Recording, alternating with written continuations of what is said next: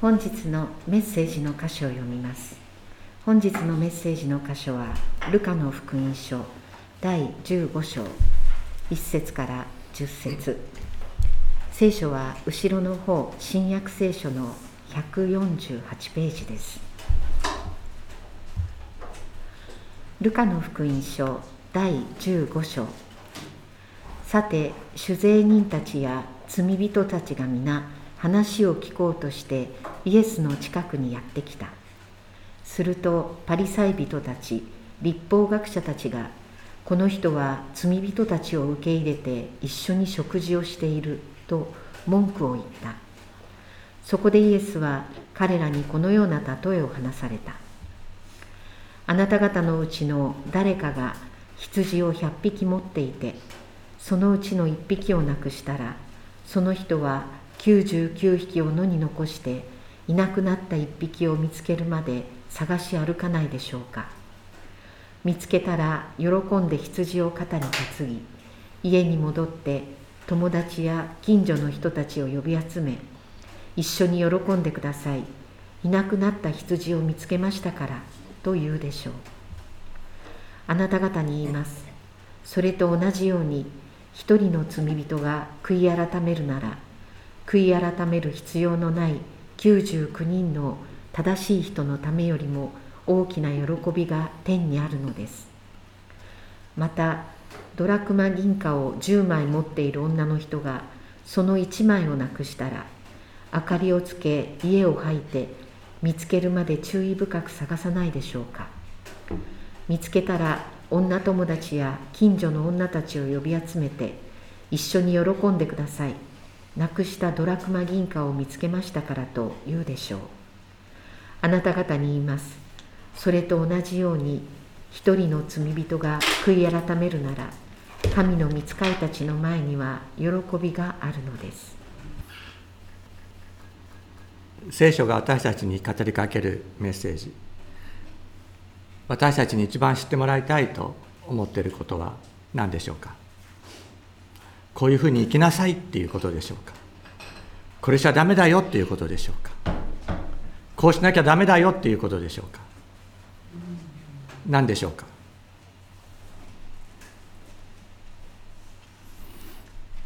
聖書が私たちに語りかけるメッセージ。私たちに最も知ってほしいと思っていること。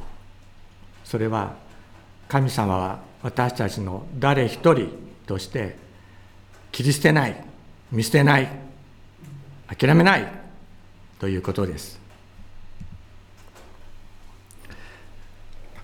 神様はあなたを探し求めてらっしゃる。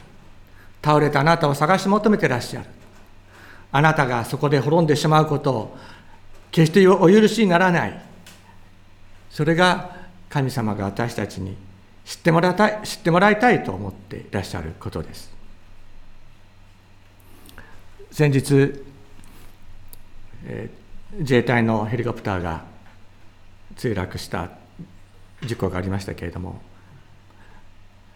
まだ全員救出されてなくて捜索が続いてますね。なぜですか？なぜですか？もう命は助か助からないと分かっているのになぜ探し出すんで探し出そうとするんですか？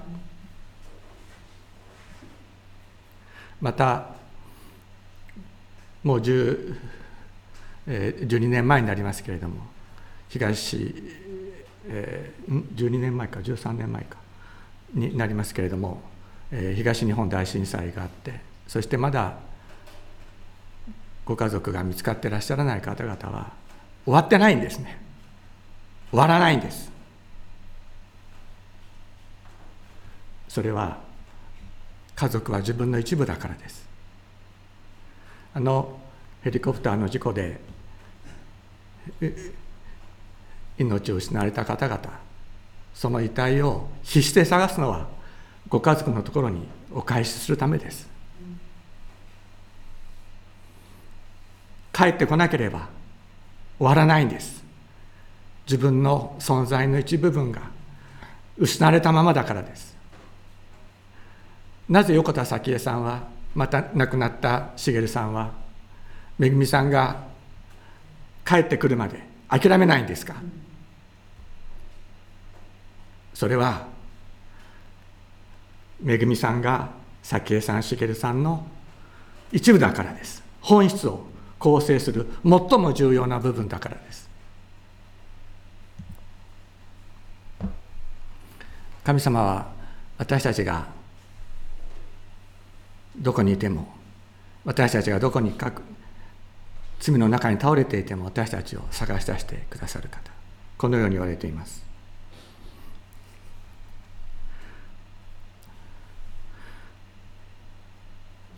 アダムとエバが神様がこれを食べてはならぬと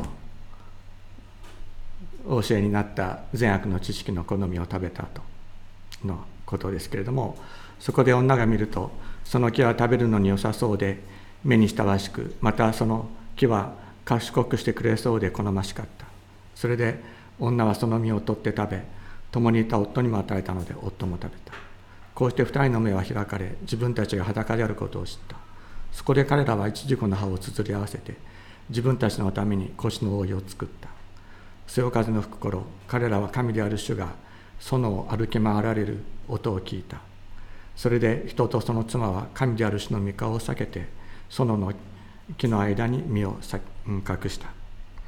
神である主は人に呼びかけ彼に言われた。あなたはどこにいるのか。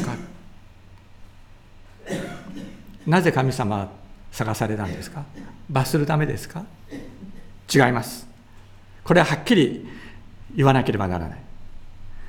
クリスチャンの中にも神様は罰するために楽園から追放するためにアダムを探したんだと思ってる人がいるんです。違うんです。罪から救うために神様アダムを必死で探されたんです。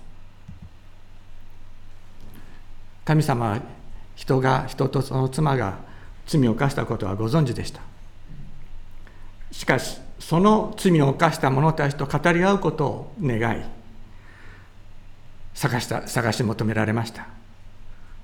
彼らをこの罪の中から救い出すためです。彼らは楽園から追放されますけれどもでも神様は皮の衣を作って彼らに着せてくださったと聖書は言います。罪を追い隠すためです。しかし皮の衣を作るためには動物の命を犠牲としなければならなかった。罪を許すためです。そのことを私たちはね知っておきたいと思います。神様はアダムとエヴァを人とその妻を懲らしめるために探し求められたのではありません。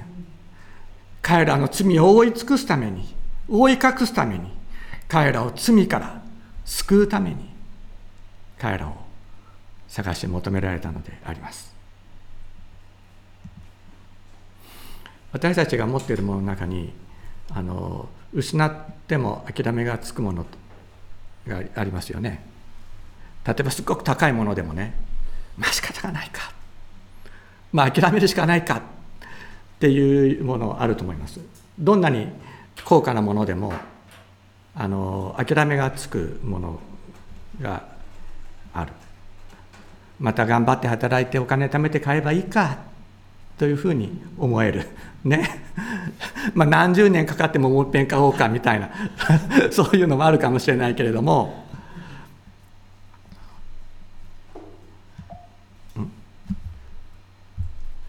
決して失ってしまったら決して他では代用が効かないものがあります。それは体の一部ですね。それから家族です。家族は失ったら決してその代用は効きません。なぜでしょうか。失っても諦めがつくものっていうのはねあの所有者の本質と結びついてないんですね。金で例えば金で解決できる、まあ、その金持ってなくてもね。仮にその金持ってなくても金があれば解決できると思えるものなんですよ。だけど体の一部とか家族っていうのは人の本質の一部です。子供はあなたの私の一部なんです。本質のもちろんこの子供っていうのは体の一部じゃないけれどもこの本質の一部なんですね。これを失えば完全でなくなる。完全ではいられない。それが子供であり妻でありまた夫であります。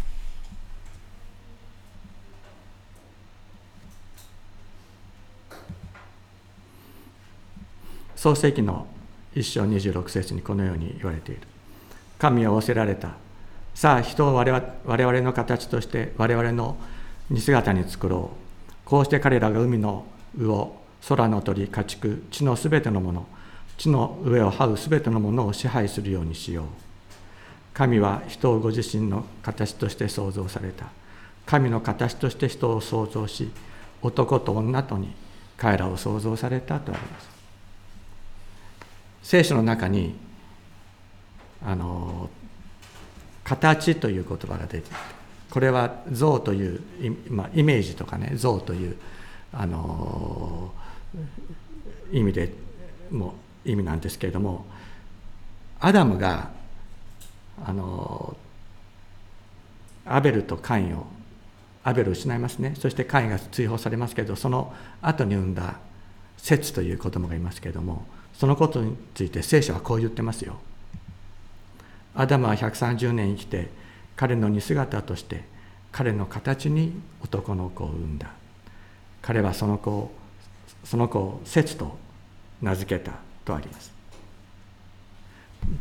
自分の子供は自分の形である自分の似姿であると聖書は言っている。ということは神様が人をご自分の似姿に自分の形に作ってくださったということは自分の子供として作ってくださったんだっていうことなんです。人を自分の子供として作ってくださった。だから私たちにとって子供は絶対他のものとは代用できないですよ。仮にどんなに出来が悪くてもね。出来がいいどっかの子供と入れ替えるってことは絶対にそんなことやったって何の解決にもならないじゃないですか。子供は自分の一部自分の本質を形作るものです。それと同じように神様も人を作られた時にご自分の形として自分の似姿として自分の本質をの一部として作ってくださった。だから絶対に見捨てることはないんです。それがどんな人であっても。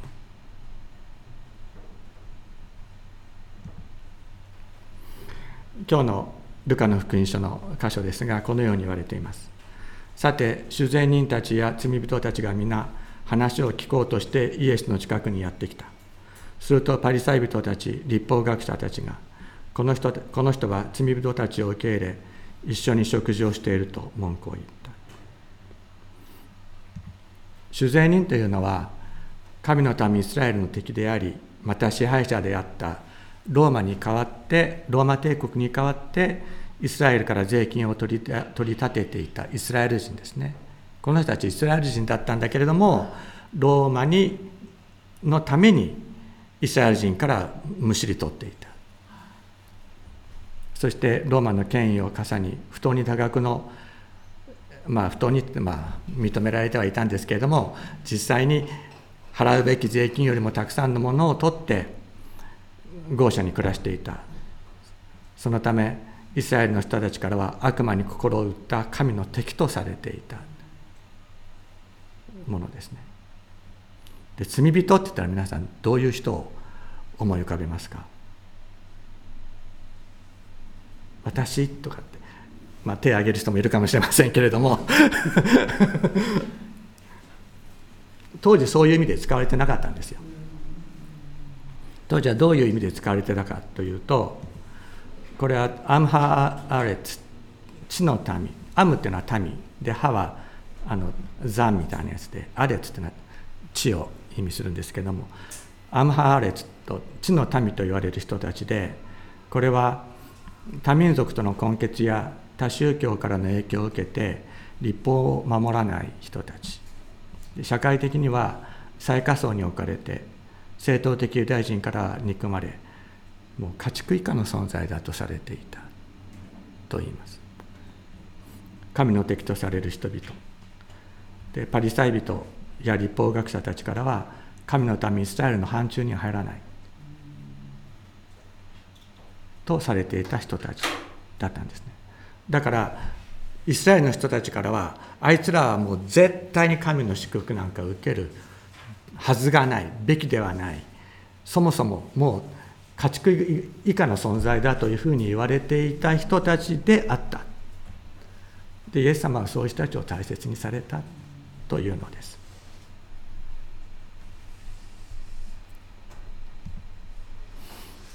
この人はパリサイ人立法学者たちはこの人は罪人たちを受け入れ一緒に食事をしていると文句を言った。食事をするというのは最も親しい交わりであります。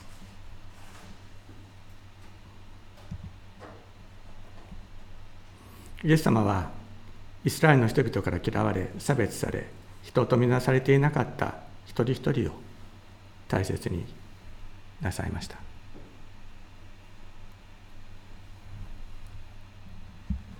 立法に反しているというふうに思われてた人たち。聖書に反していると思われてた人たちを大切になさったです。私たちはどうでしょうか？聖書聖書を大切にしている人たちだけを大切にするということはキリスト教会の中ではないでしょうか？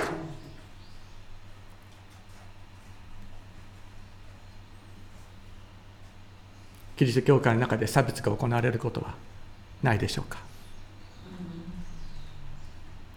イエス様はその一人一人を招いて大切にされるのであります。そこでイエスは彼らにこのような例え話をされた。あなた方のうちの誰かが羊を100匹持っていてそのうちの1匹をなくしたらその人は99匹を野に残していなくなった1匹を見つけるまで探し歩かないでしょうか。見つけたら喜んで羊を肩に担ぎ家に戻って友人友達や近所の人たちを呼び集め一緒に喜んでください。いなくなった羊を見つけましたからと言うでしょう。あなた方に言います。それと同じように一人の罪人が悔い改めるなら悔い改める必要のない99人の正しい人のためよりも大きな喜びが天にあるのですと言われました。どういう状況を皆さん思い浮かべられますか？羊を飼うのっていうのはこう緑の牧場がこうね広がっていてあの水あの池がそこにあってとかっていう感じですかね。当時羊たちにね草を食べさせるのは荒野だったんですよ。でなんでかって言ったら人が耕作地ね人が住んでいる耕作地にで羊飼ってたらどうなるかって言ったら羊が食べちゃいますよね。あの作物を。だから人が住むところに羊は飼うことはできなかったんです。だから羊飼いたちは羊たちを荒野で育てていたわけですね。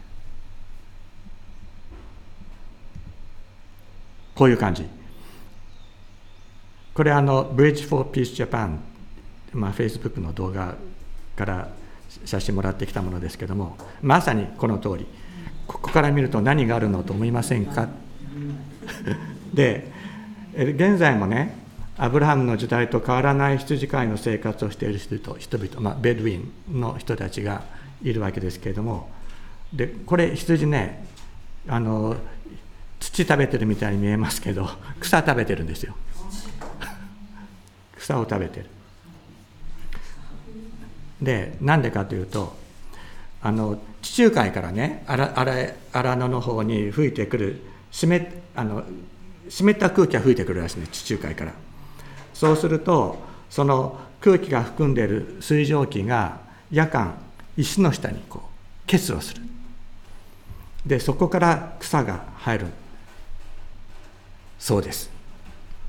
でで羊たちはその草を食べているわけですけどもこれが詩編23編さっきさっき一緒に読んだ詩編23編が言う緑の牧場なんですよ。これが緑の牧場なんですよ。主は私の魂あえー、主は何だったっけ、え羊飼い。私は乏しいことがありません。主は私を緑の牧場にふさせ憩いの御に伴われます。でこれが緑の牧場なんですよ。でこれが実際に今のあのベドウィンの羊飼いたち、まあ、後ろの方にもう一人いるんですけど一人が前を歩いていて後ろでもう一人あのにいるんですけども。で羊飼いはその湿った空気が吹いてくるとどのどの辺りがあの湿ったところかっていうのは分かるらしいんですね。我々には分かんないですけど。それでその湿った丘の方に羊たちをこう導いていくんだそうです。そこに草が生えてるから。あさっきの緑の巻き場があるから。ところが羊はもう非常にあの強度の近眼でしかも頑固者だそうですね。あの言うこと聞かないらしいです。それであの目の前に草が見えるとねああったっつって近近くは見えるからあ目の前に草があったらそれを食べに行くでそこで食べるでそうまたちょっと見るとそこに草があるあまた行くっていうふうにやっていくうちに羊飼いを見失って迷子になっちゃうそうです。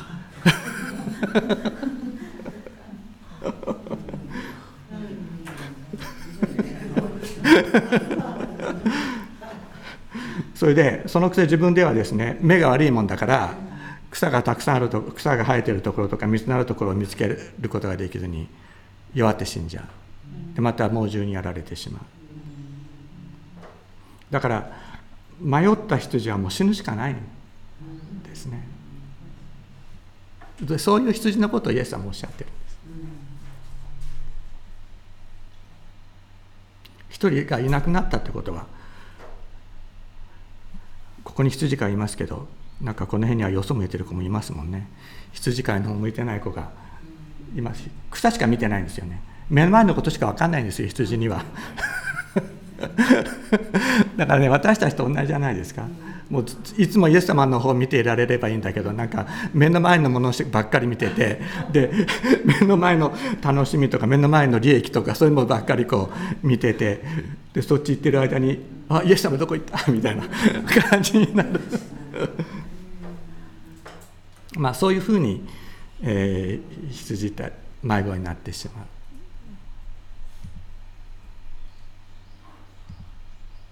そういう羊をですねイエス様は名前を呼んで探し出してくださるんです。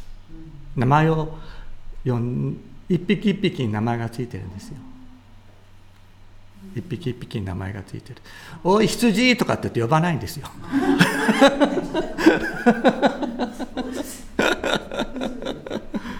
名前を呼んでくださる。ヨハネの福音書10章3節にこう言われてます。門番は牧者羊飼いのために門を開き羊たちはその声を聞き分ける。牧者は自分の人た羊たちをそれぞれ名を呼んで呼び出す。それぞれの名を呼んでくださる。それぞれの名を呼んでくださる。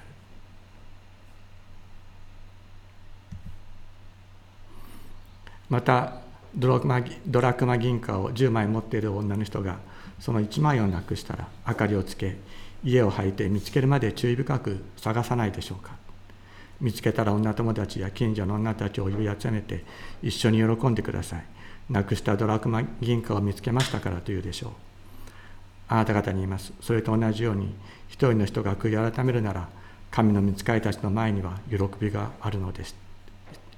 この1ドラクマっていうのは大体1日分の賃金ですから1万円から1万数千円といったところでしょうか。日本だと。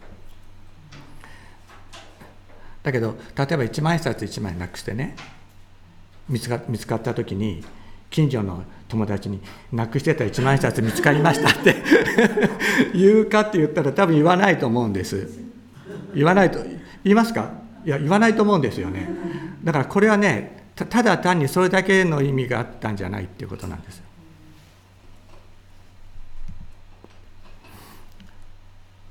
でどういう意味だったかというと10枚のドラクマ銀貨っていうのはこれ10枚が 1, 1セットだった。10枚1セットだったんです。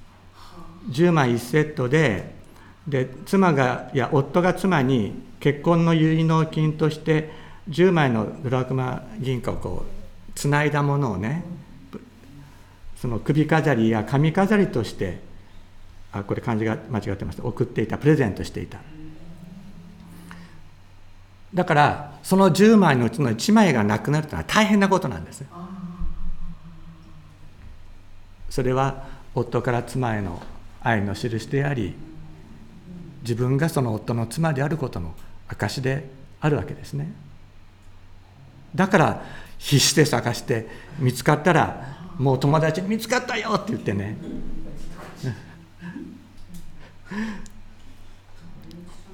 うん、で妻にとって夫は自分の本質の一部ですね。最も重要なアイデンティティを構成するものです。それは決して失ってはいけないものを彼彼女は見つけた。そのことを言ってるわけです。だからここでイエス様が私たちにおっしゃっているのはその一匹の羊も亡くなったドラクマ一つのドラクマ銀貨も私たちの本質を構成する重要なものなんだということを教えてくださっているのです。だからそれは決して失ってはならないもの。失った時にはそれを見つけるまで探し出すもの。そうじゃないのかと。おっしゃってくださっている。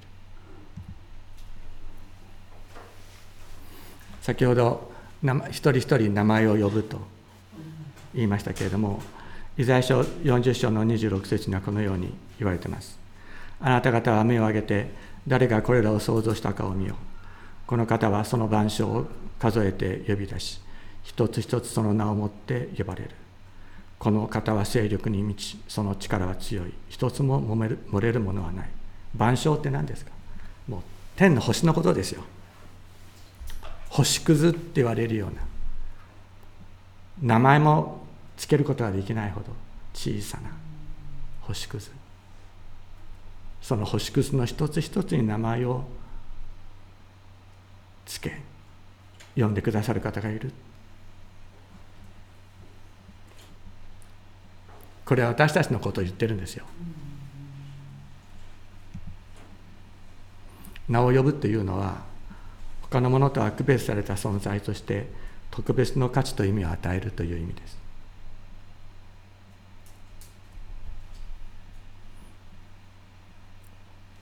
私たちはあの自分が名前を与えることができるものってありますよね。最も重要なものは子供です。子供に自分の子供に名前を付けます。それは子供は自分の一部本質を構成するものです。他のものと絶対的に違うものとしてその存在の意味を与えるんですね。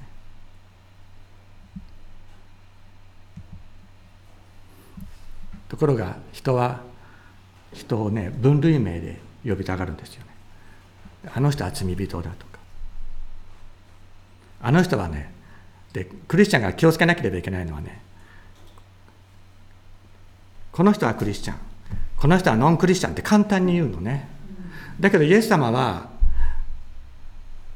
誰か人に対して「おいノンクリスチャン」って言ったりすることは絶対にないんですよ。ないんです。おい罪人と言われることもないんです。名を呼んでくださるんですよ。だけど私たちは人を分類名で呼んだりレッテルを貼りたがる。私もそうです。みんなそうだと思います。レッテルを貼ると簡単だからです。考えなくて済むからです。努力しなくて済むからです。一生懸命ならなくて済むんですよ。レッテルを貼ったら。人にレッテルを貼ったら。だけど名前で呼びかけるときに自分の存在で関わらなければならない。関わることになる。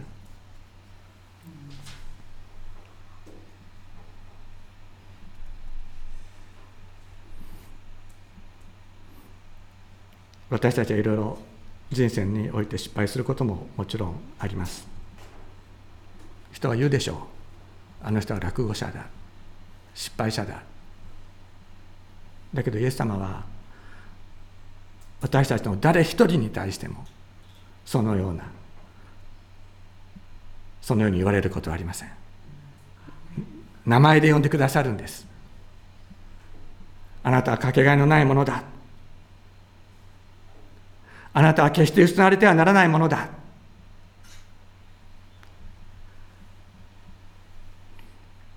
神の本質の一部とされている。本質の一部として想像してくださった。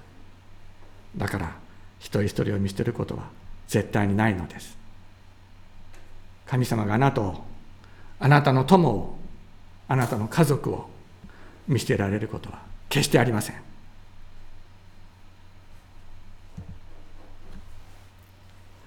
イザヤ書の42章1節。見よ私が支える私のしもべ。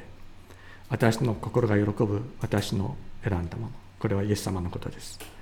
私は彼の上に私の霊を授け彼は国々に裁きを行う。義を正義を行う。彼は叫ばず言い争わず通りでその声を聞かせない。傷んで足を折ることもなくくすぶる刀身を消すこともなく真実をもって裁きを執り行う。衰えずくじけることなくついには地に裁きを確立する。島々もその教えを待ち望む傷んだ足っていうのはパピルスのことですね。傷がついたパピルスという意味です。地中海世界ではカゴとね日本ではカゴでああのカゴは竹で作りますけれども竹じゃなくてパピルスで作ってた。でも傷がついて虫がついてたり虫に食われてたりあの傷がついてたりするとそれでもうあの顔が作れませんね。売り物にはなりませんからね。ですからそういうものを見つけると混ざらないようにするためにパッと見て傷がついてたら折って捨てていたんですね。だから傷んだ足を折ることもなくっていうのはそのような人が捨てるものを神様は捨てないっておっしゃってまたくすぶる刀身燃え尽きて何の役にも立たず捨てられるだけのものです。もうもう今にも火が消えるか。もう消えた。もうゆらゆらして。ろうそくの最後のシーンああいうものですね。神様捨てない。なぜか。神様が見ての中でそれを新たにすることができるからです。もう一つ出させることができるんです。神様には。癒すことができるんです。命を与えることができるんです。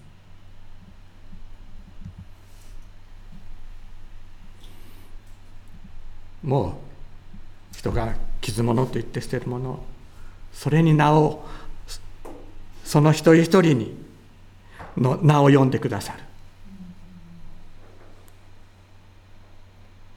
くすぶる投資に名をよのに向かって名を呼んでくださる方がいるんです。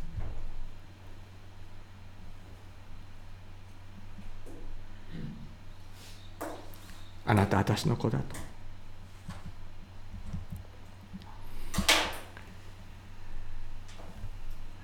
聖書の中にイザヤ書の中に今日ここではあの作ってきませんでしたけれども私はあなたを手のひらに刻んだという神様の言葉があります。手のひらに刻んだ体の一部としてしたとおっしゃってくださっています。どうぞ皆さんご一緒に覚えていきたいと思います。私たちが人生の中において失敗することはもちろんあるでしょう。その失敗によって私はもうダメだと思うことがあるかもしれない。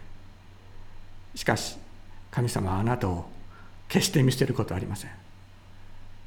あなたの名を呼んであなたを見つけ出してあなたを再び立たせることができるのが私たちの主です。私たちもこの方の愛を受けて互いに励まし合い互いに互いの名を呼び合って共に祈りながら進んでいきましょう。お祈りをしましょう。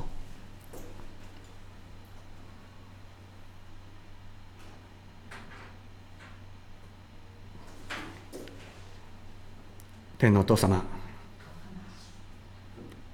私たち一人一人の名を呼んでくださる天のお父様今日も呼び集めてくださいました。今日もあなたがここにあなたのそばに引き戻してくださいました。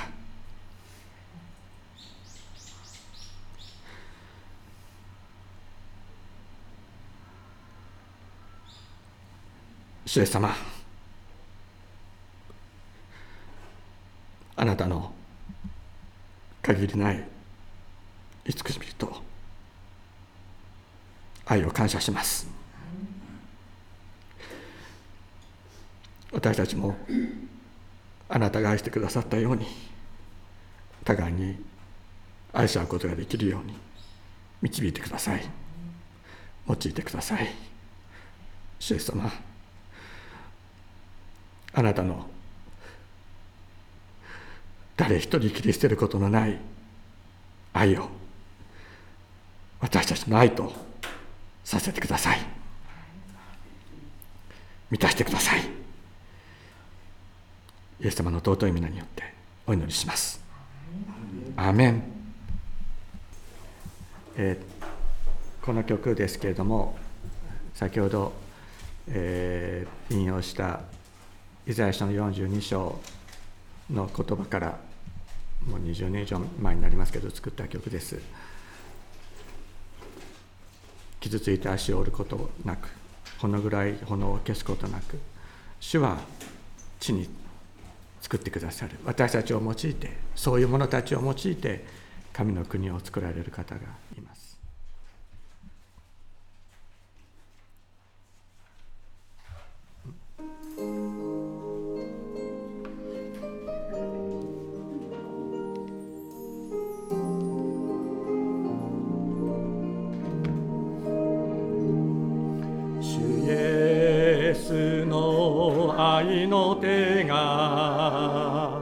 この地を包む。